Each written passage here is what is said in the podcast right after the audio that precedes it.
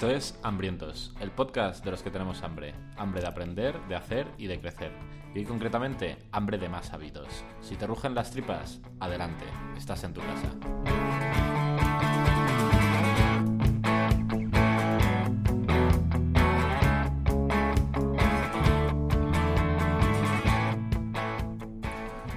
Hola a todos, hambrientos y hambrientas, y más especialmente a mi compinche en las ondas. ¿Qué tal estás, Jorge Buey?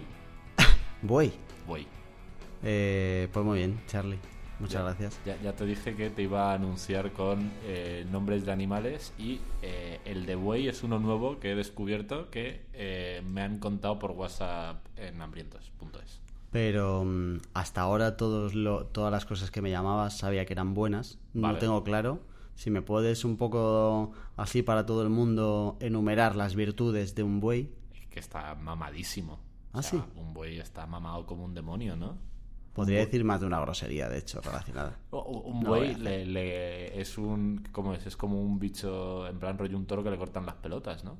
Claro, no, no es un toro, no es un caballo, ¿sabes? Es un, es un wannabe de la vida. En realidad es un quiero ser un toro, quiero ser un caballo La- y la- acabo llevando heno de un sitio para otro. En verdad, no me había para analizarlo, pero ahora veo como buey te sienta especialmente bien. Pues mira, aunque sea posteriori, se ha sacado la explicación. Entonces, bueno, ¿qué tal está Jorge Buey? estoy bien. Eh, pedimos, iba a decir pedimos disculpas por el retraso, pero yo no he quedado con nadie, así que este podcast se graba cuando se tenga que grabar y ya está. Pero sí que hay que decir que había ganas de grabar. Había ha habido varios ganas. intentos por temas que no vienen al caso, no se ha grabado. Bueno, si en en el que está comiendo Charlie voy a hacer un monográfico de por qué no hemos grabado. Vale, pues entonces vamos a contar por qué no se ha grabado. Pero bueno, lo- luego lo cuento en el que estoy comiendo, pero el spoiler principal es que eh, un Fittipaldi eh, se saltó un stop y me llevó puesto con el coche. y igual está unas semanas un poco malito. Vale, eh, vamos a escuchar primero qué tienen que decir nuestros hambrientos. Eh, nos han llegado mensajitos al WhatsApp en todo este tiempo que estábamos escondidos. 611 13 58 88. Yo me empiezo a mosquear porque creo que la gente nos escucha más cuando no grabamos que cuando grabamos. Entonces necesito que la gente me diga si quiere que sigamos grabando, porque tiene pinta de que cuando más nos premian es cuando estamos callados. Eh, eh, Este truqui de interpelar a la audiencia ya te funcionó cuando lloriqueaste un poco de atención con lo de las reglas para la vida de Cierto, Jorge. cierto. Me Cierto, gusta, me gusta que ahora lo utilices en vez de en tu interés en el interés del podcast. Claro, en el directo de todos y ya está.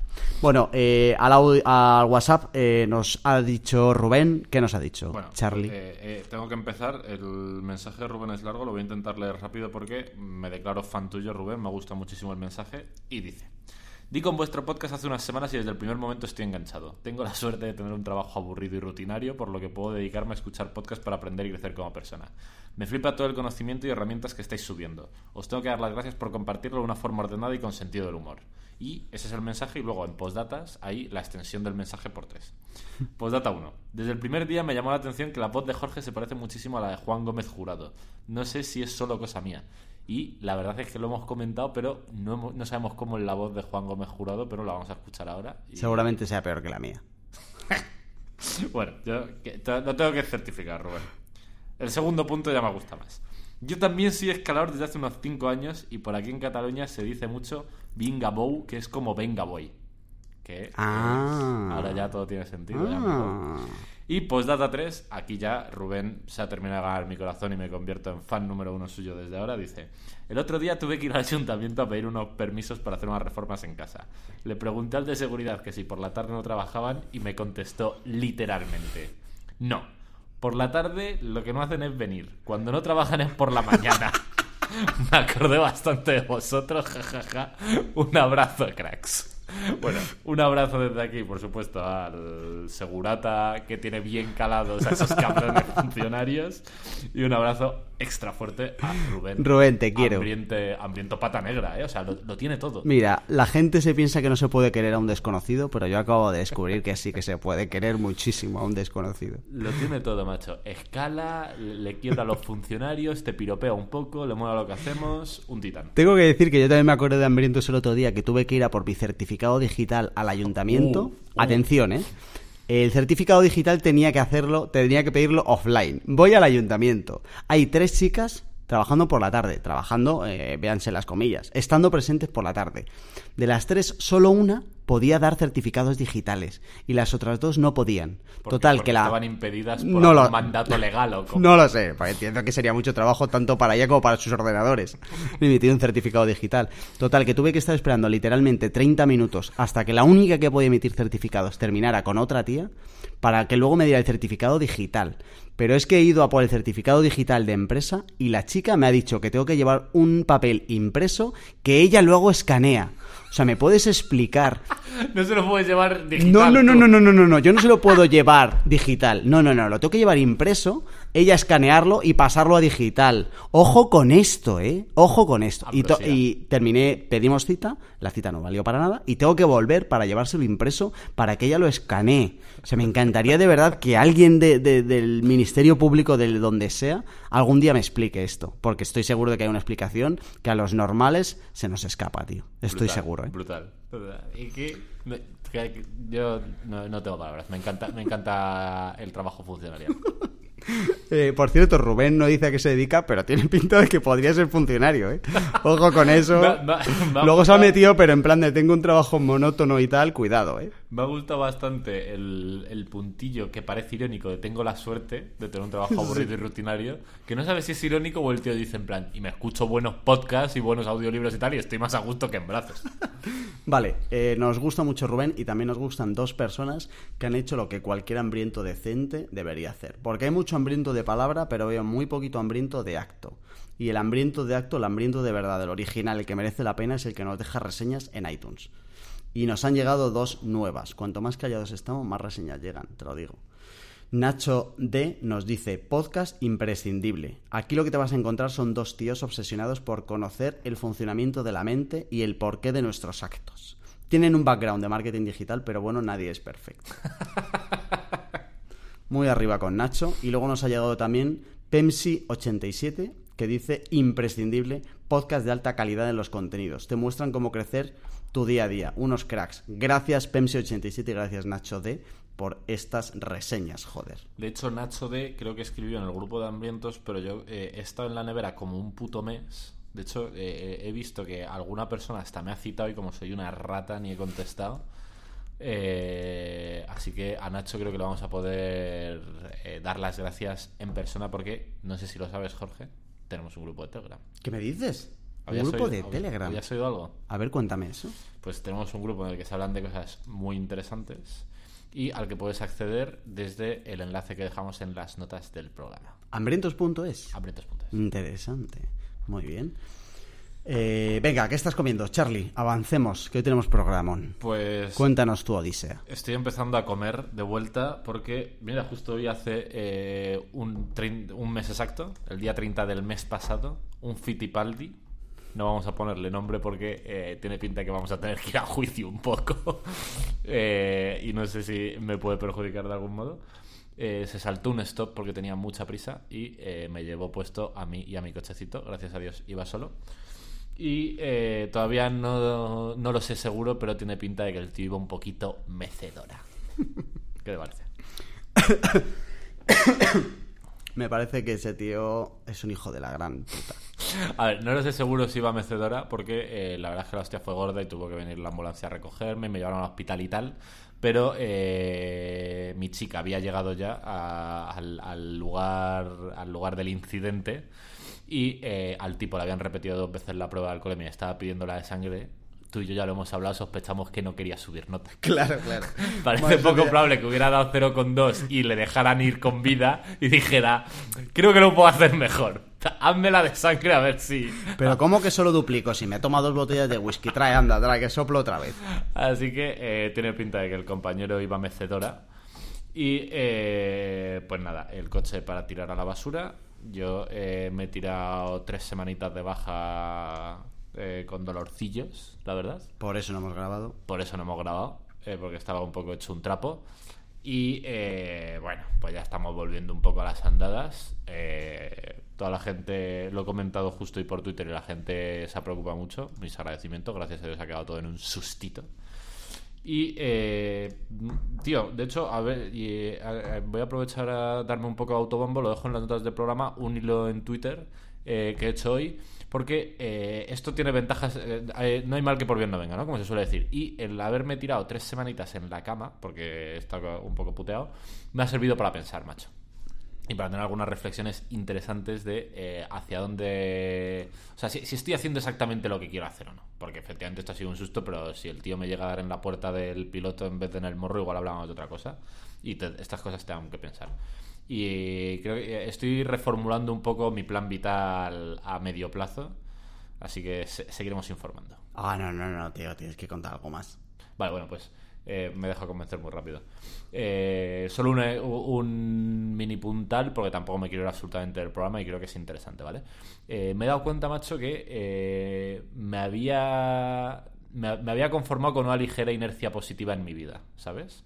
Vale. O sea, las cosas avanzaban, pues yo que sé, en el programa que lo escucha más gente y cada vez yo me lo paso mejor haciéndolo, en DinoRank, que estamos haciendo muchas cosas bien, pero podríamos morder más claramente, en, en mi aplicación de notas, que te decía antes que tenía 1357 notas y me puse a verlas y la mayoría creo que no me van a servir nunca. O sea, como que en general, son solo ejemplos, ¿no? Pero que muchos aspectos de mi vida eh, avanzan en la dirección correcta, pero avanzan lento y avanzan en la dirección correcta un poco por casualidad, ¿sabes? En plan, por, por absoluta inercia. Y eh, después de la piñata en el coche me hizo pensar un poco, o sea, que evidentemente que soy un chaval, que tengo toda la puta vida por delante, pero que al final te puedes llevar un susto más gordo por cualquier cosa y que no tengas tanto tiempo. Y me he dado cuenta de eso, que, que tengo más prisa de la que me creía y, y quiero tomar más cartas en el asunto, en general. ¿Sabes? O sea que no hay mal que por bien no venga. Eh, me ha ayudado esto a, a parar un poco y pensar qué, me importa, qué no me importa, en qué un proyecto en el que me iba a meter ya lo he rechazado, eh, porque no me no terminaba de vibrar con él. Bueno, creo que creo que va a ser útil. Esto creo que lo hemos hablado en algún programa ya, de la mierda que tiene el ser humano, de cómo nos cuesta eh, reaccionar ante lo que va gradual. Literal. ¿Sabes? Y cómo no, por eso a la gente tiene, cuando le pasan picos para arriba o para abajo, es cuando de verdad reacciona. Y es una mierda, claro. Porque no nos cuesta como mucho más verlo gradual. En plan de si yo te subo la temperatura medio gradito cada día, va a llegar un momento donde te quemas, pero no te das cuenta de si te la subo como de golpe. Y esto creo que funciona un poco igual. ¿sabes? 100%. Y al final la gente lo que hace es usar picos, en plan de ahora que termina el año o cumpleaños y tal, como para aprovechar un poco, pero no son realmente picos que te zarandeen, sino te zarandeas tú. Y a mí me parece genial lo que vas a hacer y creo que es algo que tendría que hacer todo el mundo bastante a menudo, macho. Lo que pasa, tío, eh, creo que es tramposo porque eh, yo creo que gracias a- al podcast y que hablo mucho, estoy rodeado de gente muy guay como tú y tal, creo que soy una persona razonablemente reflexiva.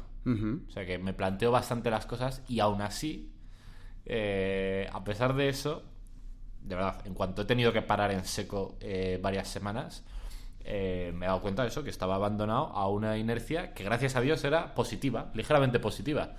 Eh, pero creo que tampoco me habría dado mucha más cuenta eh, sin tener algo así si la inercia fuera ligeramente negativa, ¿sabes? Y estuviera dedicando tiempo a lo que no a cosas que no me aportan demasiado, estuviera en proyectos que estuvieran yendo a la deriva en vez de hacia arriba y demás. O sea, es, es- es un tema, ¿eh? Pues, O sea, una de las cosas que después de llegar a esta conclusión que he pensado mucho es eh, estaba haciendo algo mal para no darme cuenta de, de esto para que no me vuelva a pasar puedo hacer otra cosa distinta y no veo claro que podría hacer distinto Es que creo que cuanto más estás como dentro de la media, un poquito arriba, un poquito abajo, más te cuesta el, el darte cuenta de que efectivamente como que te lleva un poco la marea.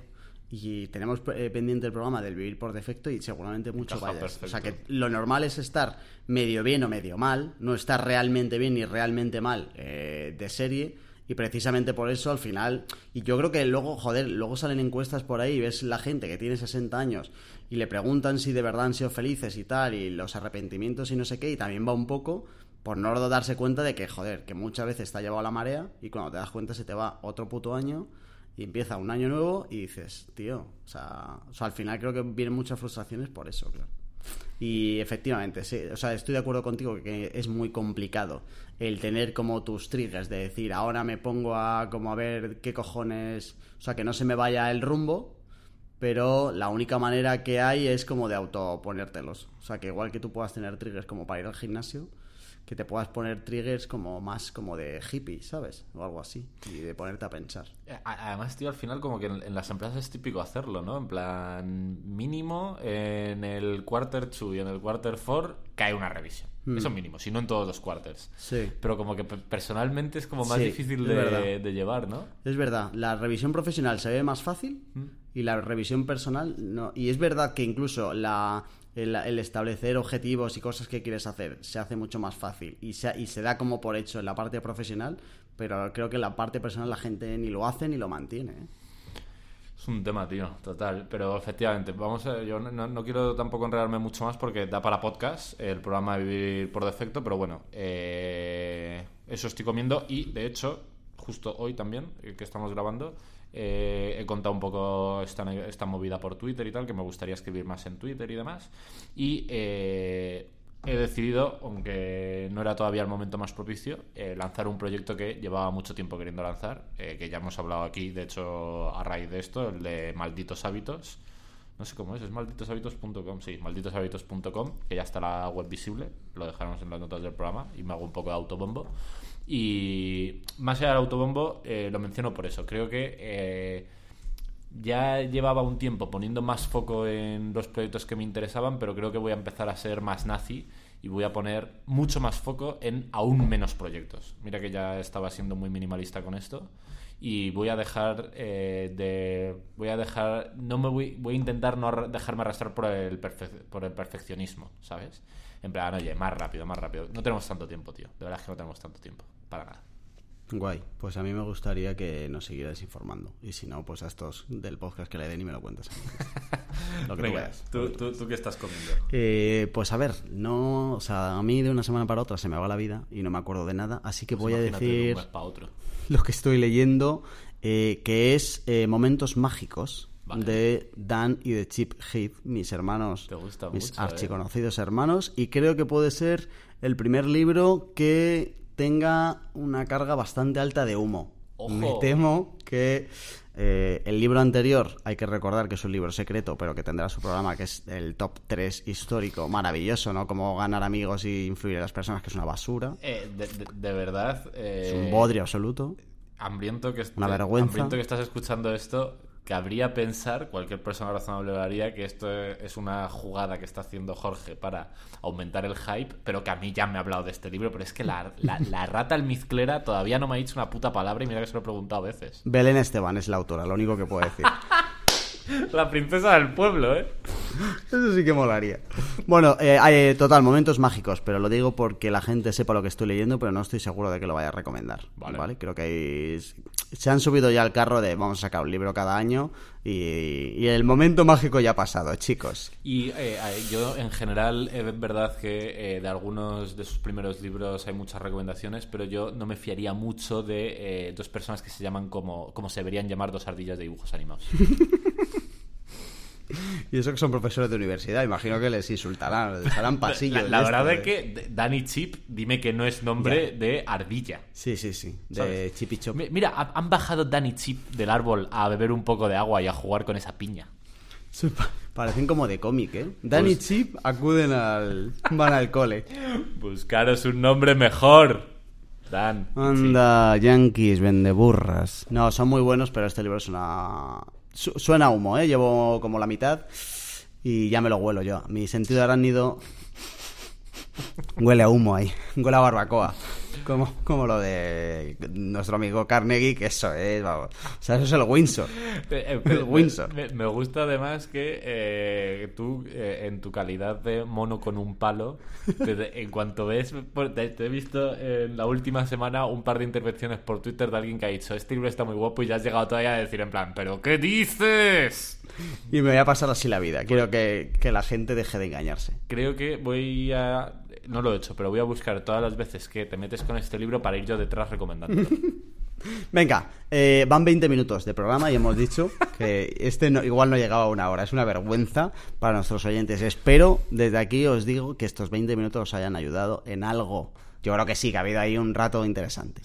Venga, cuanto menos hablemos de lo que ha pasado, mejor, porque si no seguimos alimentando esto. Venga, hábitos. Programa 2, Masterclass de Charlie, que se viene adelante aquí, acá Don Carlos. Eh, hagamos una recapitulación muy breve del programa anterior que te dejamos enlazado en las notas, porque si estás llegando hoy a este programa, te digo dos cosas. Uno, que normalmente los inicios no son así. En vez de 20 minutos suelen durar un poco menos, 18, 19.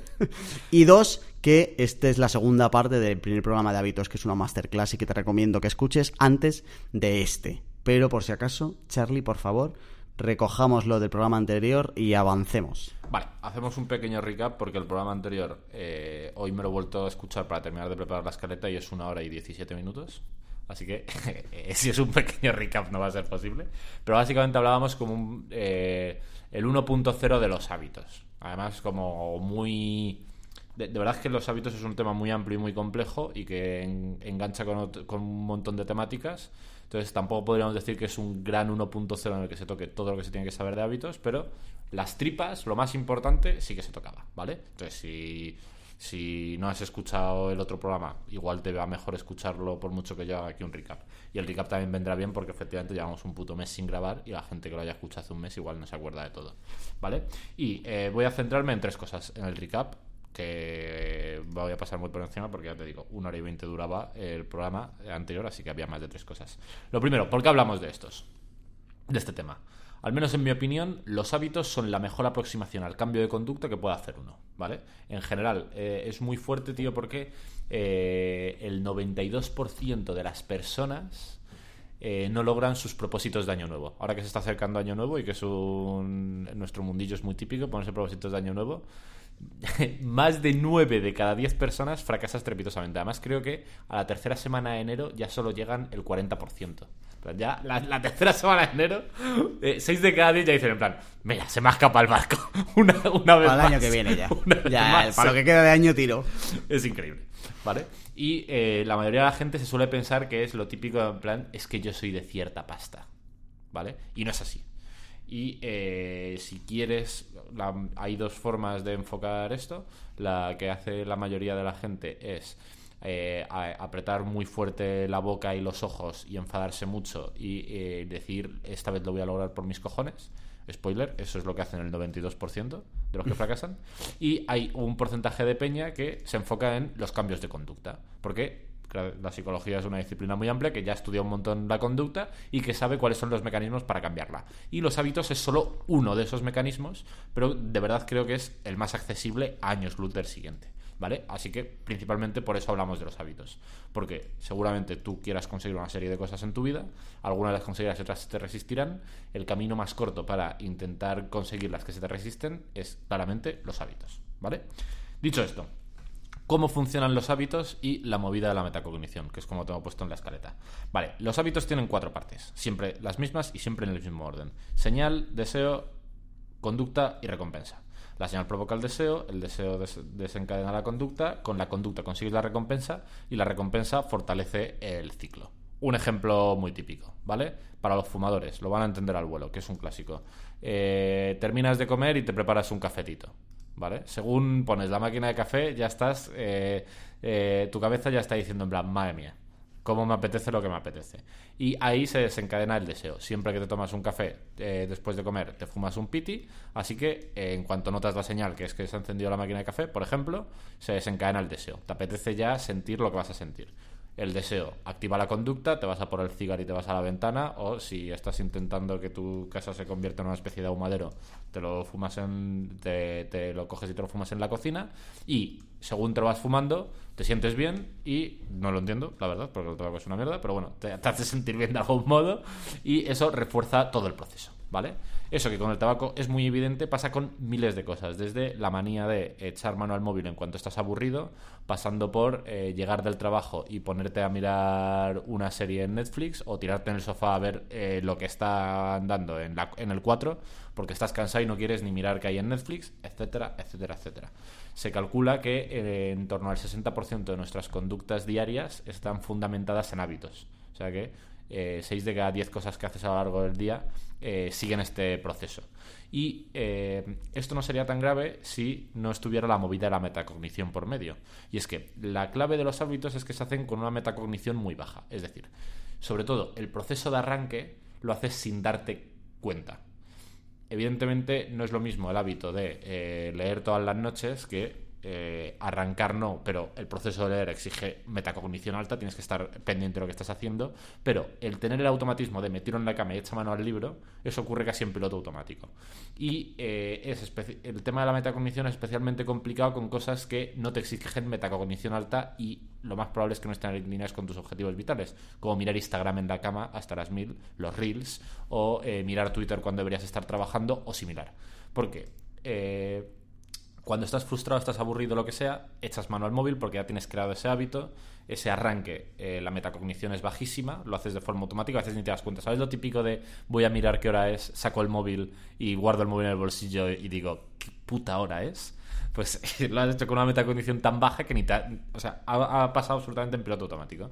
Pues eh, muchos de estos hábitos, el arranque, la metacognición es baja, pero luego te pones a consumir contenido, por ejemplo, que la metacognición es bajísima. O sea, igual ni siquiera te estás entrando que estás viendo Instagram, pero estás eh, tirando un montón de atención por un sumidero.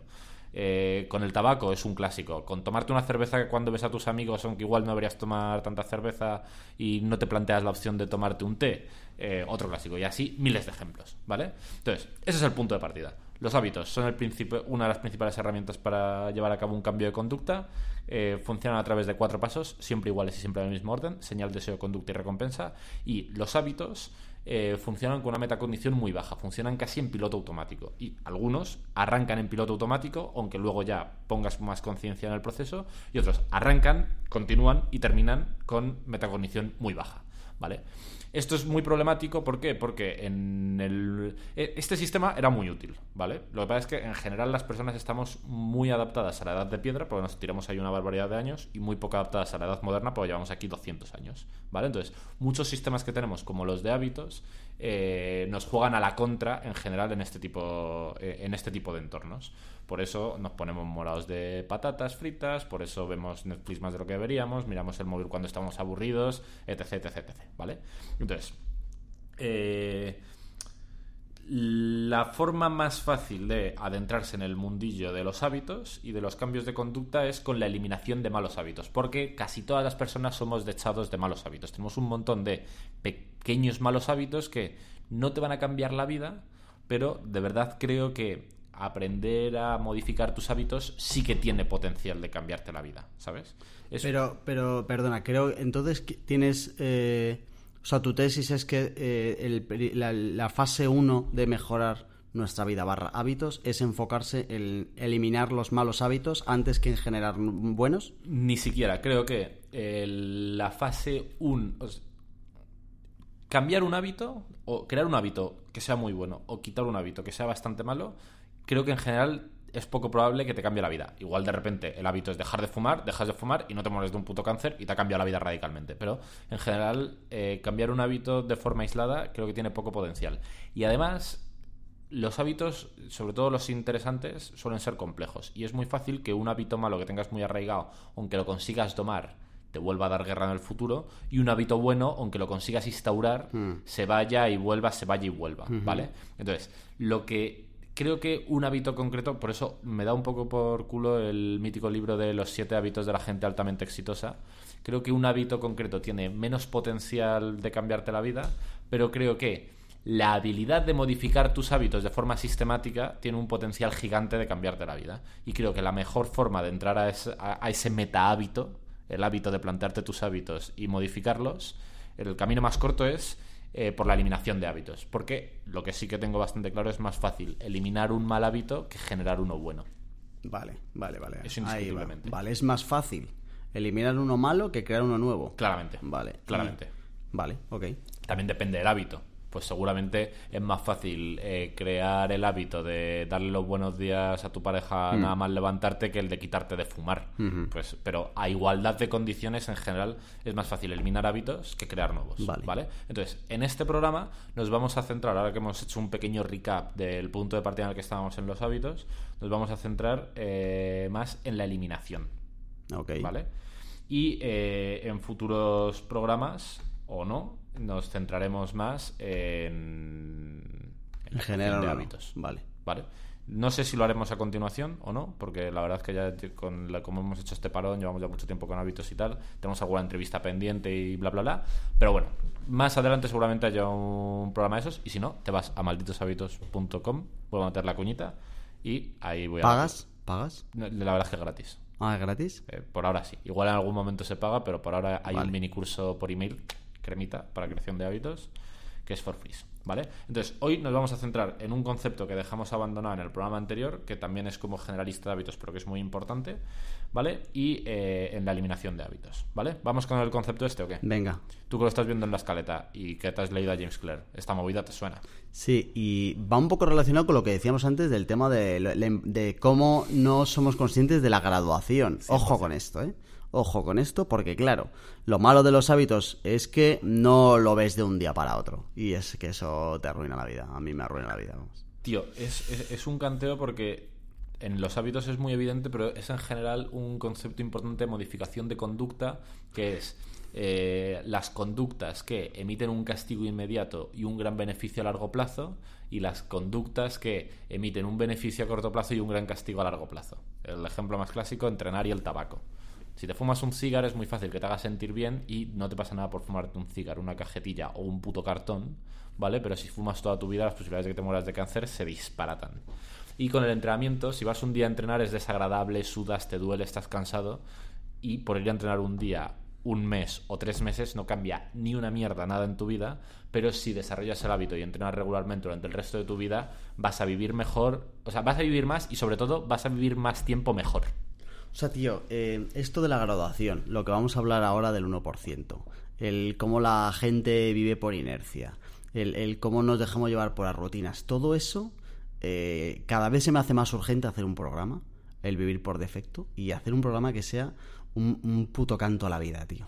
O sea, un, un, un este de decir, basta. O sea, una puta revolución de que cada uno diga, mira, basta con que me lleve la puta corriente, tío, porque me parece, o sea, cada vez que solo estoy pensando en esto cuando grabamos, pero ya van varias veces y me parece un, puto veneno ahora mismo eso para la gente, tío. de verdad creo que es de las cosas más... Hay una charla mitiquísima de Tim Urban, eh, una charla TED, hablando de la procrastinación. Ah, sí, esa la has comentado alguna vez, cuando hicimos procrastinación, de claro, que en una parte el tío como comentaba que él había hecho un artículo sobre la procrastinación, un artículo así muy light, y la gente le escribía en plan muy rayada, en plan, esta mierda me está jodiendo la puta vida, y el tío como que se daba cuenta que eh, en las cosas que no había deadlines, la procrastinación funcionaba y la gente entraba a vivir por defecto. Siempre he querido entrenar, pero nunca lo he hecho. Siempre he querido dejar de fumar, pero nunca lo he hecho. Siempre he querido cambiar de curro, pero nunca lo he hecho.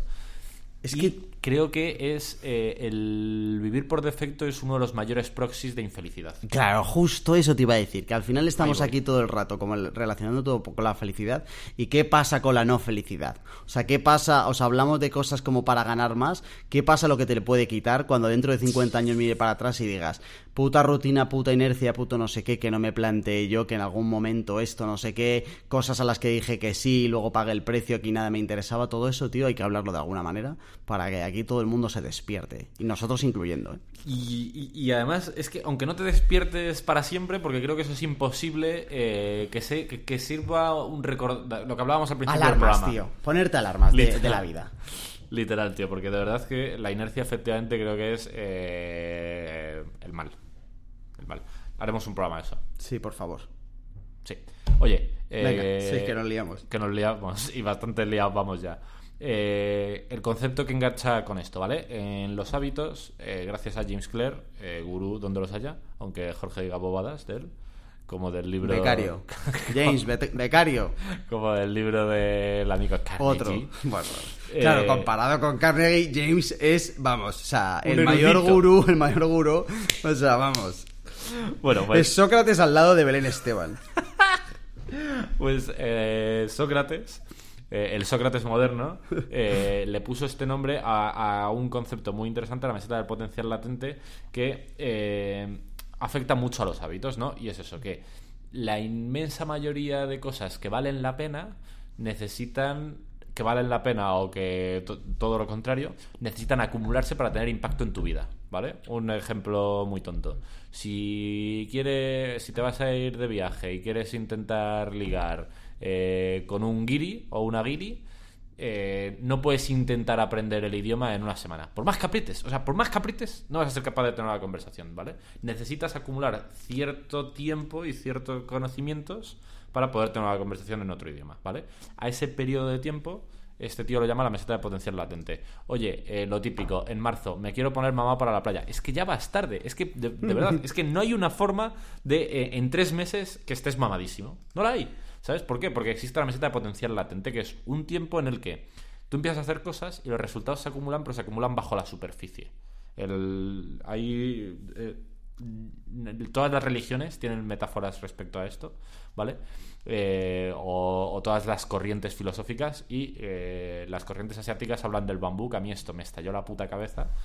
Hay un tipo de bambú que tú lo... es que es espectacular. Lo plantas y eh, lo tienes que estar regando. Hablo de cifras de memoria, así que igual me equivoco, pero creo que son unos 10 o 12 años sin que salga nada de la puta tierra. ¿Vale? Que lo tienes que marcar por donde está, porque si no, igual terminas regando donde Es que no ni por la marihuana esperas tanto. Es que es muy fuerte. Y luego eh, es capaz de crecer, hablo de memoria, ¿eh? pero creo que no me voy a equivocar, durante 6 semanas a razón de 10 metros al a, a la semana. O sea, todos los días crece más de un metro. Y eh, llega eso, en torno a los 60-80 metros en apenas un mes y medio, que para que te hagas una idea es como un piso 40. Un piso 40. O sea, no sé si existe, pero desde luego metáfora está perfecta. Existe seguro, lo que no me acuerdo es de las magnitudes. Igual he liado, la he liado un poco y no son 10 años Bueno, y son se 8, entiende, se entiende. pero vamos, o esto es así, ¿vale? Y es el ejemplo perfecto de esto. ¿Y por qué le pasa esto al bambú? Porque está crea- creando un sistema de raíces eh, bajo tierra de la hostia. Qué guay. Evidentemente el bicho no está ahí haciendo nada y de repente se pone tomazao. ¿Sabes? Está creando un sistema de raíces y creando raíces y creando raíces y de repente ¡pam! Explot- explosión, ¿vale? Pues con los hábitos, tanto los buenos como los malos, ocurre lo mismo, ¿vale? Todos los buenos hábitos para resultados tienen que crear fuerza, inercia, momentum, eh, llámalo como quieras. Y los malos hábitos igual, están ahí agazapados, no te están suponiendo problemas, pero están creando fuerza, momentum, inercia para terminar creándotelos, ¿vale? Y esto engancha mucho con el concepto, precisamente por esto, con dos conceptos que son importantes. Uno, cuando estamos empezando en el mundillo de los hábitos, hay que poner absolutamente por delante, eh, ¿cómo se llama? Eh, adherencia por encima de resultados. Es decir, si vas a empezar a meterte en el mundillo de los hábitos y la modificación de conducta, tu objetivo número uno no debería ser conseguir lo que quieres conseguir, por ejemplo, te quieres poner el mazao, ¿vale? Va a ser el hábito en el que vas a intentar trabajar y vas a intentar construirlo. Tu primer objetivo no es ponerte mazao, tu primer objetivo es eh, generar adherencia al entrenamiento. O sea, hacer que entrenar te cueste poco. Porque luego el marcador se cuida solo. Si consigues eso, yo te garantizo que te pones mamado. ¿Sabes? Pero el, el foco primero lo tienes que poner en la adherencia, no en lo otro. Eso es un concepto importante. Y el segundo concepto es el de la mejora del 1% diaria, que a mí me vuelve loco, que tiene que ver con inversiones y demás. Esto, ¿vale? tío, o sea, lo cuéntalo, pero es que esto es- todo el mundo lo entiende, pero luego practicarlo de verdad, o sea, Es- es- es me difícil- parece de superhombres, Es, eh, tío. es- difícil, tío, pero engancha mucho con esto. Si tú te, te centras, o sea, a todos nos. Estoy seguro que si estás escuchando esto alguna vez has de- decidido, en plan, yo tengo que entrenar más, y te has puesto a entrenar, y tú ponerte a entrenar ha supuesto gastarte pasta en ropa o en zapas, eh, buscar por internet una planificación, tirar toda la comida basura, hincharte a brócoli, y a las dos semanas estar muerto de agujetas, quererte suicidar y dejar de entrenar para siempre. ¿Vale? Eh, es porque has querido eh, ir al, grande, al gran cambio, a la épica, al efecto Hollywood. a- yo era una persona sedentaria y mira, en tres meses estoy corriendo la maratón de Nueva York. Pero es que eso sencillamente no funciona. Lo que funciona son los cambios graduales del 1%. Y puede parecer de verdad que un cambio del 1% es muy poco, ¿vale? Pero me gusta mucho ilustrarlo con un ejemplo que es el siguiente. Imagínate que tú quieres empezar a correr, ¿vale? Y empiezas corriendo 10 minutos al día. Nada más, todos los días. Corres 10 minutos. Y cada día decides mejorar un 1%. Y correr un 1% más. Para hagas una idea, si no estoy mal, el cambio del primer día al segundo día son 4 segundos. O sea, el primer día corres 10 minutos y el segundo día 10 minutos y 4 segundos. ¿Vale? Cuando llevas 3 meses, corres 12 minutos. Cuando llevas 6 meses, corres 30 minutos. Todavía cifras modestas. Cuando llevas 9 meses, ya corres 75 minutos. Ojo, se empieza a poner interesante. Pasado un año, si has seguido todos los días aumentando lo que corres un 1%, serías capaz de correr 3 horas y pico. Y no te sigo haciendo la curva exponencial porque si no recuerdo mal, pasado dos años serías capaz de correr 14 horas y igual te conviertes en una especie de superhombre. Evidentemente, la exponencialidad no sigue hasta el infinito, ¿vale? Pero eh, el, 1 el, el, potencial que tienen los cambios del 1% diario en tu vida son una puta locura. Se entiende bien. Se entiende perfectamente. Y tío, yo, esto de verdad, eh, de verdad es que es importante, mm, todo el énfasis que pongan esto va a ser poco. Lo he hablado ya con un montón de gente, ¿vale? Y a la gente le suele dar por culo el tener que cambiar lento. Y cuando hablas de esto te dicen, bueno, pero si yo intento mejorar un 5% diario, pues aún llegaré más lejos si antes. Pero es que no funciona así, tío, porque cada vez que, has intentado el cambio brusco y has fracasado, ¿qué habría pasado si la primera vez que lo hubieras intentado hubieras empezado con el 1%? ¿Por dónde irías hoy? Ya. No sé tú, tío, pero yo em, eh, tengo eh, bajones y eh, momentos de entrenar mucho y momentos de entrenar poco, momentos de entrenar mucho y momentos de entrenar poco.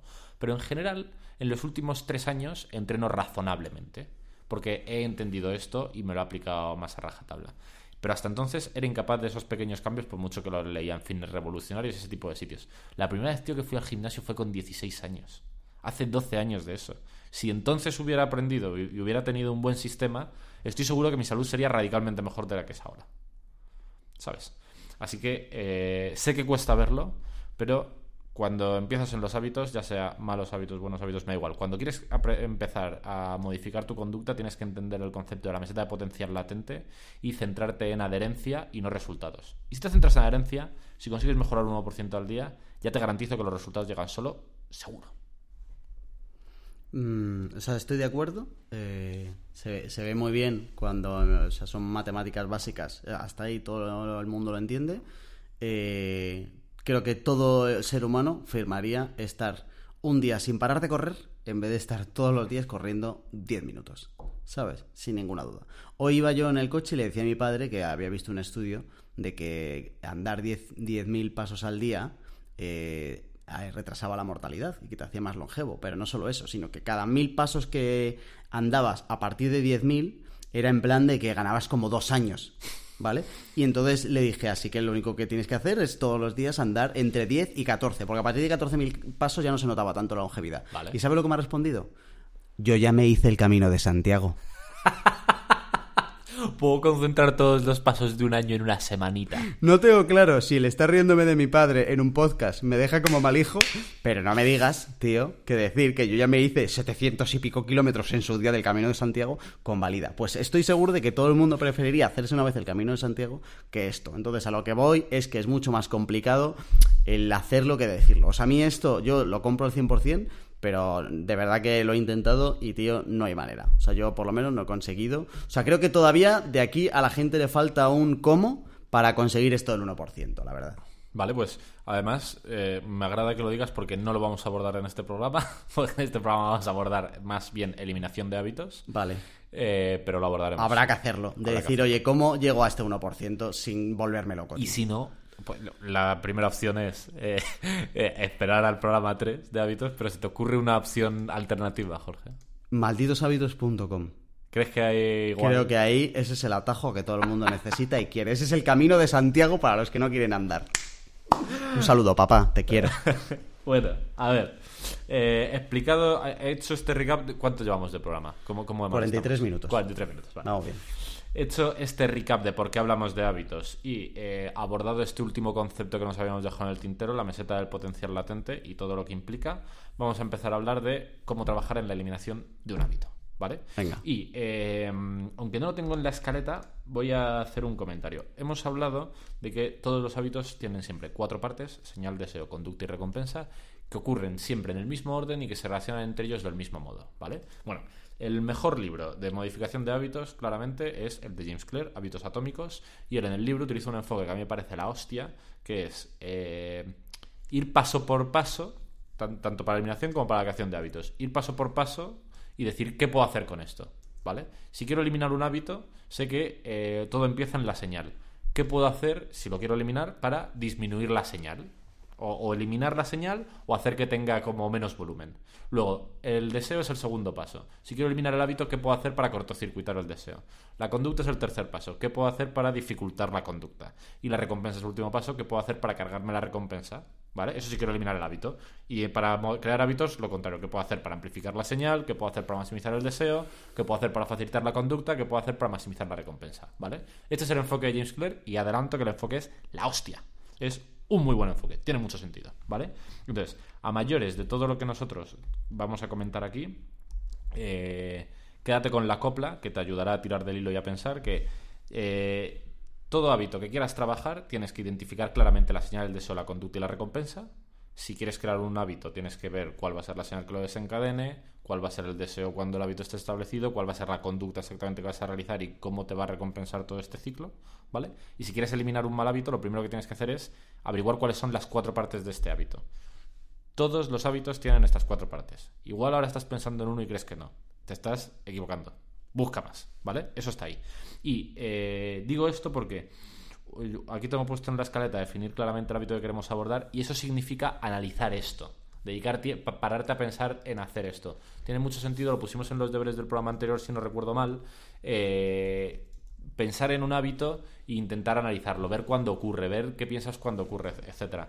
Como, como ya he lanzado la, web de, Malditos Hábitos, en un producto que espero lanzar en el futuro, va incluido un pequeño cuadrante que te ayuda como a intentar traer a flote este tipo de cosas y lo dejamos en las notas del programa, ¿vale? Es una tablita muy sencilla que se utiliza en psicología conductual de toda la vida para intentar eh, pon- poner el foco, ¿vale? Eso es otro tema que tendríamos que abordar en un programa, el tema de, poner el foco, porque hay un montón de cosas que pasan como en las sombras, un poquito lejos de nuestra vista, y parece que no están pasando, pero están pasando, ¿vale? Y con los hábitos, sobre todo con los malos hábitos, esto ocurre un montón. Eh, el ejemplo más clásico eh, que la gente no suele ver es eh, lo que haces al llegar del trabajo, ¿vale? suele ser un momento de debilidad y en el que suele haber malos hábitos en general. Ya sea abrirte una bolsa de patatas fritas o una birra o ponerte una serie o ponerte a jugar al ordenador o yo que sé, ver porno. Me da absolutamente igual. Que no ninguno de esos tiene por qué ser un mal hábito. La pregunta, esto no sé si lo hablamos en el primer programa, pero es importante. La pregunta que creo que cualquier persona se tiene que hacer es, ¿este hábito está alineado con el lugar al que yo quiero ir? ¿Me, ayuda a ir a donde quiero ir o no?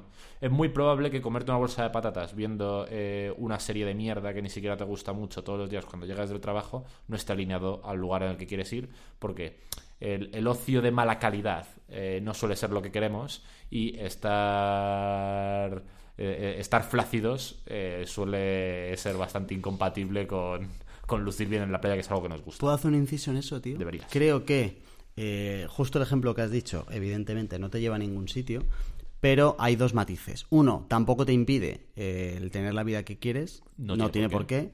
Y dos, creo que eh, de manera aislada no es malo, lo malo que es la repetición. O sea que eh, al final la parte del hábito importante es la recurrencia de esto. Si tú todas las tardes cuando llegas de currar y tal te hinchas a comer y no sé qué tal, evidentemente entonces sí eso es un mal hábito. ¿Sabes? Pero creo que es importante el matiz para que la gente no se sienta mal por sentarte un día y perder el día o la tarde o la mañana o lo que sea, ¿sabes? E incluso, eh, 100%, nada que, que cambiar de lo que has dicho, pero incluso voy más allá. Puede ser que para alguien eh, no suponga ningún conflicto de intereses con el lugar al que quiera llegar cuando llega al trabajo, abrirse una cerveza, una lata de mejillones y ponerse a ver una serie de mierda. Porque eh, su ocio pleno está en otro lado, eh, su... Sí, es verdad. O sea, que a lo mejor ni siquiera puede ser malo. Claro, puede ser perfectamente compatible, pero al final eh, esto tiene mucho que ver con lo de vivir por inercia, con la felicidad y demás. Tienes que par- parto del punto de tú hambriento estás escuchando esto, en algún momento has hecho ese ejercicio de reflexión y sabes un poco qué quieres, qué no quieres, a qué estás dispuesto a pagar el precio y qué no, porque hay gente que puede decir en plan, oye, pues mira, eh, esto no concuerda con el sitio al que quiero llegar, pero es que a mí no me quitas mi birra y mi latita de mejillones y mis patatas cuando yo voy a trabajar bajo ningún concepto. No estoy dispuesto a pagar el precio. Perfecto. No te fustigues, no tiene sentido. Si no está de puta madre, ¿sabes? Pero tienes que hacer ese ejercicio. Sí, estoy ¿Vale? Porque si no, eh, estás hablando de otra cosa. Pero eh, ese ejemplo concreto, que efectivamente no tiene por qué ser un problema para ti, es un clásico. La gente cree que toma la decisión de hacer eso, porque la metacognición es relativamente alta, pero eh, lo haces en piloto automático. No te paras a pensarlo. No, igual ni siquiera vas en el metro pensando la mayoría de los días qué ganas de abrirme la cervecita y ponerme en el sofá a ver mi serie, ¿vale? Pero es lo primero que haces nada más llegar a casa.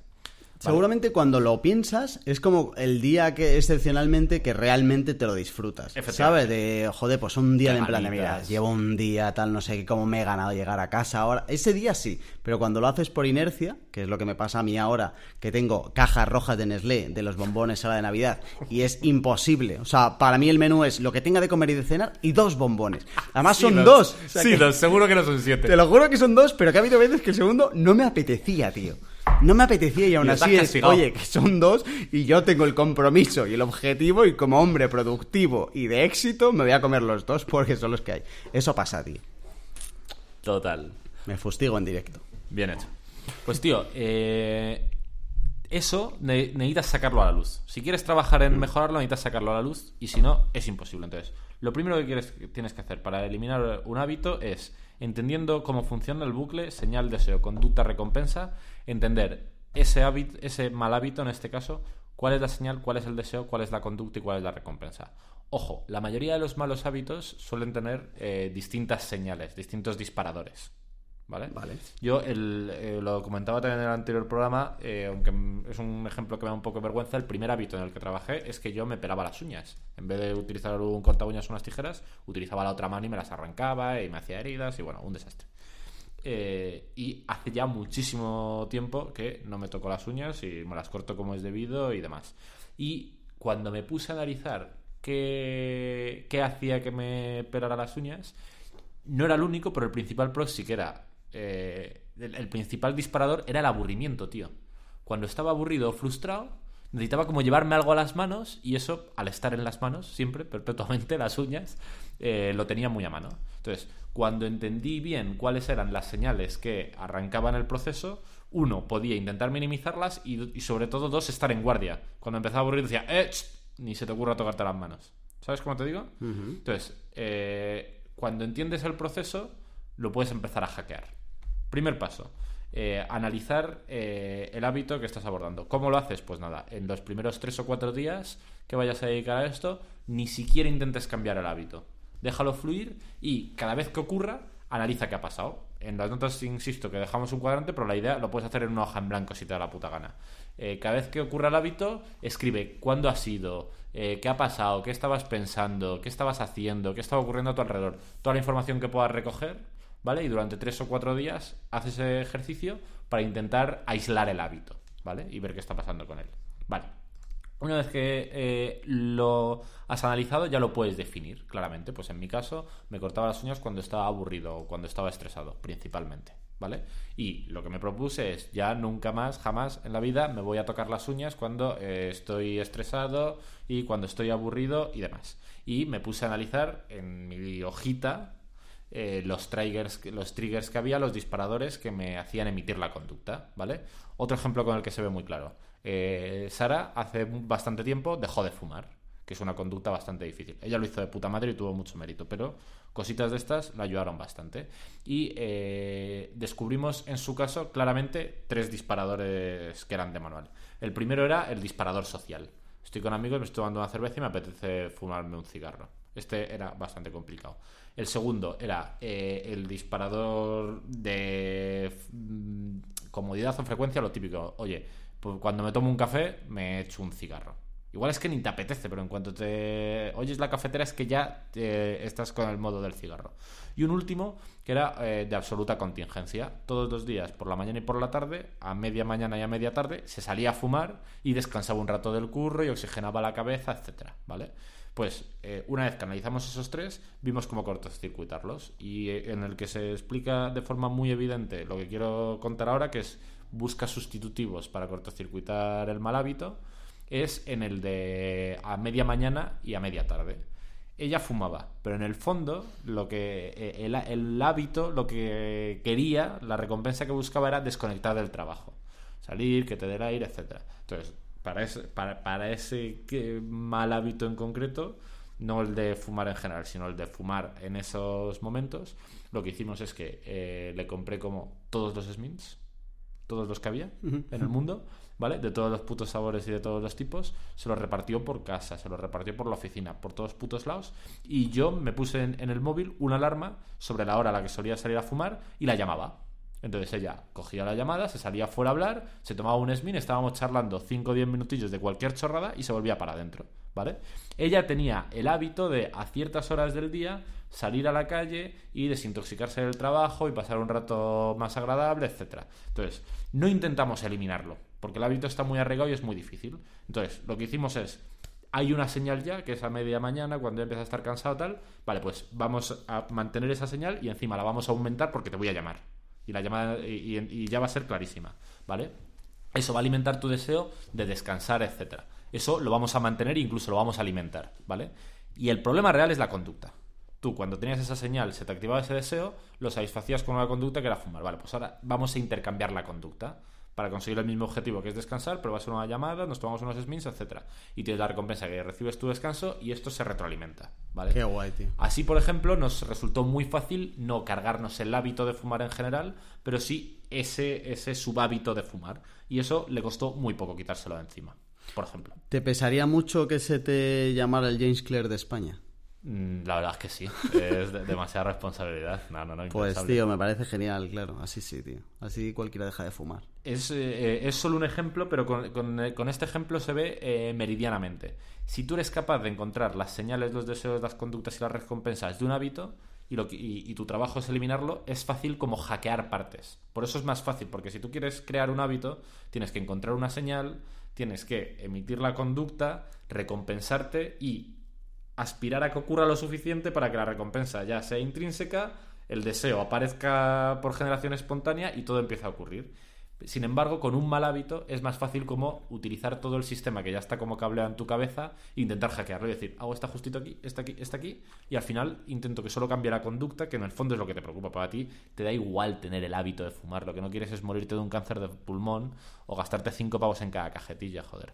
Entonces, eh, eliminar hábitos principalmente es más fácil porque puedes utilizar parte del andamiaje que ya tienes montado.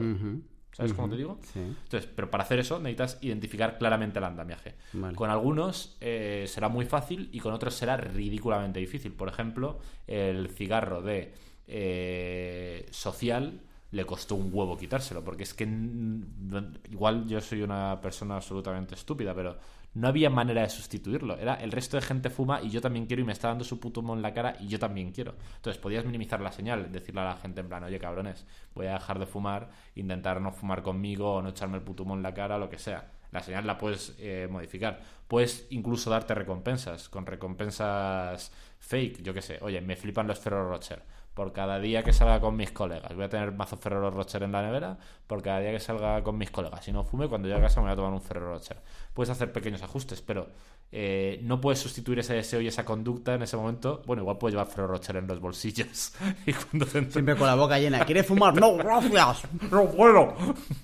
Pero se entiende lo que digo. Va a haber hábitos en los que sea muy complejo. Ah. Pero como la mayoría de los hábitos son la acumulación de varios hábitos, igual simplemente con que hackees el 80%, el otro 20% te los puedes cargar con fuerza de voluntad. Porque la fuerza de voluntad, evidentemente, aquí tiene un papel. No significa que cuando hagas este proceso técnico eh, todo funcione por arte de magia. Guay. ¿Sabes cómo te Me digo? parece genial. Venga, vamos al último punto. Vamos al último punto. Consejitos prácticos. Ya tenemos más o menos claro cómo funciona el proceso. Ahora vamos a, a entrar como en el librito de jugadas de la modificación de los hábitos, ¿vale? Con eh, dos jugaditas clave. Hay muchas más, ¿vale? Pero estas dos, eh, en mi opinión, son las más importantes y las más fáciles de implementar. Modificación del entorno y medición de progresos, ¿vale? Modificación del entorno. Eh, para hablar de esto, tío, hay un experimento que a mí me volvió puto loco que eh, creo que cuesta, cuenta James Clear en su libro, pero no estoy seguro, de cómo se ha aplicado esto para eh, cambiar malos hábitos. Y no malos hábitos intrascendentes, sino eh, el número de veces que en un hospital se daba la medicación incorrecta a los pacientes. O por le doy a, a paciente A la medicación de paciente B, o le doy cantidades distintas de las que le tengo que dar. Poca broma. Poca broma, ¿no? Bueno, pues en esto es un tema que se ha analizado un montón de veces porque es un tema importante y es que es inevitable. La medicación la tienen que dar personas y las personas cometemos errores. No hay vuelta de hoja, ¿vale? Entonces, eh, es algo que se solía, se suele analizar mucho en los hospitales, el porcentaje de fallo y la gravedad de los fallos, ¿no? Y eh, una de las implementaciones más locas de modificación del entorno que se ha hecho para atajar esto, eh, y está más que testado por pares y se ha hecho en un montón de hospitales, es al se, se analizó, imagínate, no me acuerdo los números, pero el 1% de las medicaciones que se daban se daban mal, por algún motivo, o más, o menos, o distinto, o lo que sea, ¿vale? Y eh, se les pidió, se les obligó a las enfermeras, no, se les pidió que hicieran nada, más que eh, ponerse un chaleco reflectante cuando iban a dar medicación que ponían en la espalda, estoy dando medicación, no puedo hablar. Y eh, las enfermeras, la primera vez que se hizo este experimento, se vieron un chino en plan: eh, ¿Tú te crees que nosotros somos imbéciles y que los problemas es porque estamos hablando? Y el investigador les dijo: en plan, Sí, claro, evidentemente. estás haciendo otras. el chalequito mientras me insultas. Estás, haciendo otras cosas a veces y eso puede hacer que, haya algún despiste, etcétera. No te voy a pedir que dejes de hablar, simplemente vamos a poner recordatorios para la gente, eh, para la gente en plan: Oye, ahora no me molestes. ¿Vale? Bueno, eh, sin pedirles nada más, en plan, sigue haciendo lo que te dé la puta gana. Si quieres hablar, habla, no me cuentes tu puta vida. Simplemente este cerco te lo tienes que poner. Bueno, no sé si cayó un 66%, un 70% los fallos. O sea, pasaron del 1% al 0, poquísimos, ¿vale? Porque el entorno tiene un impacto muy loco en nuestro día a día. Otro ejemplo que se ha hecho en hospitales, que es brutal, es en la cafetería de los hospitales eh, se mide cuántos refrescos se toma la gente cuando va a comer. Lo típico, no sé si has estado últimamente mucho en un hospital, pero es muy típico que en las cantinas sean un poco como en un comedor de colegio. Tú llegas ahí, hay un menú, te coges tu bebida, te coges tu postre, te coges tu primero, tu segundo y marchas, ¿vale? Bueno, pues eh, se, ha, se, ha, probado esto un montón de veces, tío, y es un canteo. Eh, se mide cuántos refrescos toma la gente, ¿vale? Y luego se hace no, se les dice nada, no se ponen carteles, no se hace nada. Simplemente se dejan incluso los mismos refrescos en el mismo sitio. Pero se ponen, antes de llegar a los refrescos y después, un montón de mostradores con botellas de agua. Y la cantidad de refrescos que pilla la gente se desploma. O sea, más o más gente eh, elige el agua en vez del refresco. ¿Significa esto que eh, ellos realmente querían un refresco? No, significa que lo hacen en piloto automático, como ocurre en casi todos los hábitos. Qué fuerte. Y si le facilitas eh, con modificaciones del entorno los cambios, los cambios sencillamente ocurren porque la gente lo hace con una metacognición muy baja. Y ya no te cuento en algunos que simplemente seguía viendo refrescos pero los escondían un poco. Escondían un poco, llamaban de botellas de agua y de verdad es que la gente dejaba de pillar putas Coca-Cola. Es que me encantan estos experimentos porque demuestra que de serie somos bastante bobos. Es increíble. Por eso, eh, cuando, cuando la gente quiere intentar empezar a comer mejor, el consejo número uno es regala toda tu puta comida basura. O sea, coge todas tus galletitas, todas tus patatas, todas tus Coca-Colas, dáselas a un colega al que le gusten mucho y que no te caiga muy bien y quieras que sus, arterias se obstruyan. Y, tío, si cuando llegas del curro para comerte la bolsa de patatas y la cerveza y los mejillones de los que hablábamos, te tienes que bajar a comprar, subir y tal, esperar a que se enfríe la cerveza, ¿no te lo tomas? No te lo tomas porque lo haces en absoluto piloto automático. Entonces, estrategia número uno que te puede ayudar con esto, modificación del entorno. ¿Vale? ¿Quieres cambiar un hábito? Modifica tu entorno para que sea más difícil. Ejemplos eh, muy tontos, ¿vale? Eh, y de verdad, funcionan, tío, está más que estudiado. Con el ejemplo que estábamos poniendo del tabaco. ¿Quieres dejar de fumar? Lo primero, prohíbete comprar. Esto es lo típico que la gente dice en plan, ya, ya, este no ha dejado de fumar, solo ha dejado de comprar. Bueno, te acabas de quitar todos los cigarros que te fumabas solos. Es un buen inicio. Luego habrá que seguir trabajando con los demás, pero el primero, ya está, no puedes más. Incluso más aún, eh, deshazte todos tus mecheros. Me gustaría verte encenderte un cigarro que hayas robado furtivo con piedras, intentando hacer chispas, ¿vale? Dificulta tu entorno para que el mal hábito sea infinitamente más difícil, ¿vale? Eh, otro clásico, estás viendo la tele muchas veces cuando llegas de casa del trabajo a casa cansado y tal. Cuando dejes de ver la tele el día anterior, desenchúfala. Ya tengas que meterte detrás del mueble, enchufarla. ¿Quieres ir más allá? Desenchúfala y guárdala en el armario, la puta de la tele. ¿Sabes? Que si quieres plantarte a ver, si quieres ver Netflix de verdad y vas a verte una puta peli, te cuesta muy poco ir a eh, enchufar la tele o incluso ir al armario, sacar la tele y ponerla. ¿Vale? Pero cuando lo haces en piloto automático, el esfuerzo ya es titánico y ya no ocurre con metacognición baja. ¿Vale?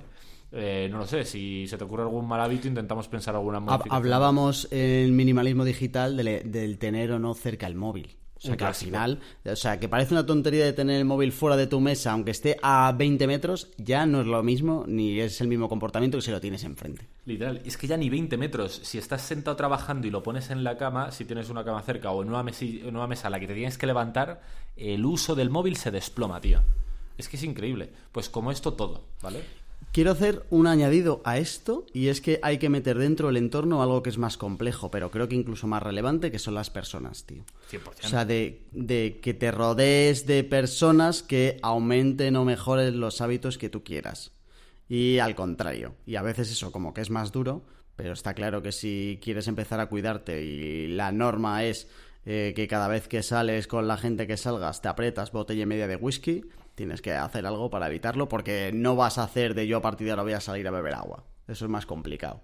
Entonces creo que las personas también deberían entrar en esto del entorno. Claro, porque al final, eh, volviendo a lo de antes, todos los hábitos eh, tienen una señal que es lo que lo inician. Y la señal pueden ser desde otras conductas, otros hábitos, eh, momentos, ruidos, personas, pensamientos. Sea, mm, el, el abanico de posibles señales es altísimo. Todo lo que sea un mal hábito que tienes eh, que dificultes la aparición de la señal va a impactar radicalmente en la bajada de, la ejecución del mal hábito. Así que 100% agri. Primera jugadita, modificación del entorno. Si quieres profundizar, oye, si hay un artículo mítico en Fitness Revolucionario hablando de modificación del entorno, hay un mon- para casi cualquier mal hábito que tengas, puedes rebuscar por internet y vas a encontrar modificaciones del entorno que te puedan venir bien, ¿vale? Vamos con la segunda jugadita y lo dejamos por aquí ya que la gente empieza a experimentar. ¿Te parece? Venga, medición de progresos. Esto me gusta mucho resumirlo eh, con una frase que, que utilizo en una web, no sé si te he hablado de ella, malditoshábitos.com. Mm, me suena, tiene buena pinta. ¿Te suena? Vale. Eh, me, me gusta mucho decir que eh, un Excel puede hacer más por tu cintura que pedirle a Dios todas las noches que te deje gustar la pizza. ¿Vale? Porque está absolutamente comprobado que eh, medir cómo evolucionas en cualquier conducta puede ayudarte a mejorar en esa conducta. ¿Me explico? O sea, si tú empiezas a salir a correr, si empiezas a llevar un tipo de conteo de qué días corres, cuántos corres, qué sensaciones tienes, está ese, ese simple ac- acto eh, ayuda a generar el hábito de correr. Y si empiezas a si estás intentando dejar de fumar por ejemplo y empiezas a analizar eh, cuánta pasta te has ahorrado cuántos cigarros de menos has fumado etcétera etcétera eso ayuda a dejar de fumar. Si quieres ver menos el móvil y miras eh, las horas de uso diarias y lo llevas en un Excel e intentas como competir contra ti eso ayuda radicalmente. Entonces como en el paso anterior, en cómo empezar a trabajar un hábito, hemos dicho que el primer paso es durante unos primeros días analizar cómo está funcionando tu hábito, eh, hazte una especie de línea base contra la que compites. No sé qué hábito estás intentando. ¿Cuánto entrenas? Pues ni una mierda. Eh, en eso, eh, ojo, esto es un bien por decirlo. Puede ser que, en el caso de entrenar, que el mal hábito sea no entrenar. ¿Sabes cómo te digo? Sí. O sea, se puede leer- Faltar al entrenamiento. Claro, se puede leer de las dos maneras. En ese caso tiene sentido analizar tan en el mal hábito es faltar al entrenamiento, lo que tienes que analizar no es la falta al entrenamiento, sino qué estás haciendo cuando deberías estar entrenando. Si tu mal hábito es trabajar menos de lo que deberías, lo que tienes que analizar es cuando debería estar trabajando, qué cojones estoy haciendo. El mal hábito puede ser por acción o por omisión, ¿vale? Dicho esto, eh, en la medición del progreso, cuando hagas este primer análisis, hazte una línea basal de qué punto partes y empieza a computar todos los días eh, qué está ocurriendo. La forma más fácil de hacerlo y un clásico es el método Seinfeld, que igual lo has oído alguna vez. Seinfeld era un... seguro que lo has leído por algún lado. Eh, Seinfeld era un cómico, ¿vale? Que eh, tuvo un éxito de la hostia y eh, en una entrevista le preguntaban de en plan, oye, ¿cuál ha sido tu secreto del éxito? Y él hablaba del método Seinfeld que consistía, y tiene mucho que ver con el 1%, en que él eh, tenía un calendario gigante en su habitación y todos los días tenía que escribir un chiste. Cayera quien cayera, ¿vale? Y iba, eh, cada día que conseguía escribir un chiste, hacía un check en su calendario. Y llegaba a un punto de tenía una cadena de checks gigantes y decía, en plan, ¿pero cómo no voy a escribir un puto chiste? En plan, Ya, tío. tengo una racha de 257 días habiendo escrito un chiste. Imagínate cuando llevase 15 años. En plan, llevo más de mil, ¿qué coño, 1500, llevo más de 4, 45.000 días escribiendo chistes. ¿Cómo no voy a escribir un chiste hoy que me toca? O sea, eso es impensable. Que mucho más fácil el chiste número 500 que el chiste número 3. ¿eh? Increíblemente más fácil. No, te quiero contar. Entonces, hay mil formas de medir el progreso. Yo, de hecho, que estoy un poco loco con la medición, tengo un Excel gigante en el que anoto un montón de cosas. Eh, ha habido épocas en las que anotaba hasta cuántos minutos dormía al día. Y a mí es que lo de medir me hace un poco de gracia. Pero eh, desde un este en el que acumules progreso hasta un sencillo calendario en el que vayas poniendo checks, eh, medir tu progreso es algo que ayuda a crear buenos hábitos y a eliminar los malos. ¿Vale? Yo creo que porque no sé cuánto llevamos de programa, pero estaremos en la hora. Hora y diez. Hora y diez. Yo quiero decir dos ejemplos que uso de medición de progreso. Vale, me interesa. Que eh, además han sido de este año fresquitos y los he cumplido en 11 meses. O sea que ya mal se tiene que dar para que no lo cumpla. Desde el día 1 de enero hasta hoy hago dos cosas. Uno, me peso todos los días. Vale. He conseguido el hábito de levantarme e ir a pesar. Yo también lo hago. De, me cojo el peso, la masa corporal y no sé qué más me saca, el índice de grasa, eso las tres cosas, todos los días, siempre, y ha habido otra cosa que es que a todos los días del año les he puesto un color en función de cómo haya sido el día.